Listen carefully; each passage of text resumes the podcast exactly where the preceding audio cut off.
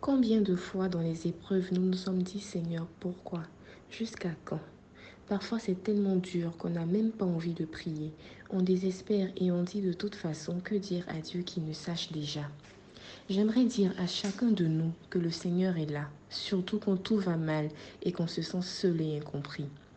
Croyez-moi les amis, il nous voit, il nous connaît et nous aime plus que personne sur cette terre. Dans le Siracide 2, les versets 4 et 5, il est dit, accepte tout ce qui t'arrive et sois patient quand tu te retrouves à terre, car on purifie l'or par le feu, et de même ceux qui plaisent à Dieu passent par le creuset de l'humiliation. Comprenons que chaque épreuve que nous traverserons est un chemin, un passage vers une bénédiction qui est toujours plus grande qu'on imagine. Apprenons à voir la présence de Dieu, à le sentir proche de nous dans tout ce que nous vivons, et encore plus dans la douleur. C'est d'ailleurs pour moi, dans ces moments de terribles épreuves, que nous devons le louer et lui dire merci pour ce qui nous arrive. Juste mon Dieu, je t'aime. Je sais que toi, tu m'aimes encore plus. Si les choses ne sont pas comme je l'espère, tu sais pourquoi. Je te fais confiance, je m'abandonne à toi.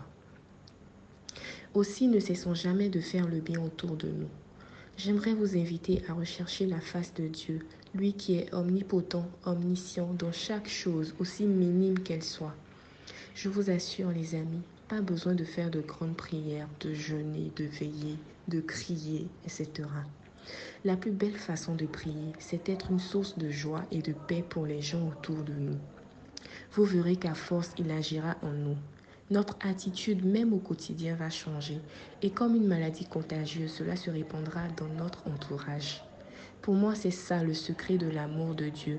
Et j'avais très envie de le partager avec vous. Nous sommes la lumière du monde. Je nous souhaite du fond du cœur de briller et d'illuminer non seulement nos cœurs, mais aussi ceux de nos proches et bien plus encore. C'était votre sœur Myriam. Dieu vous bénisse.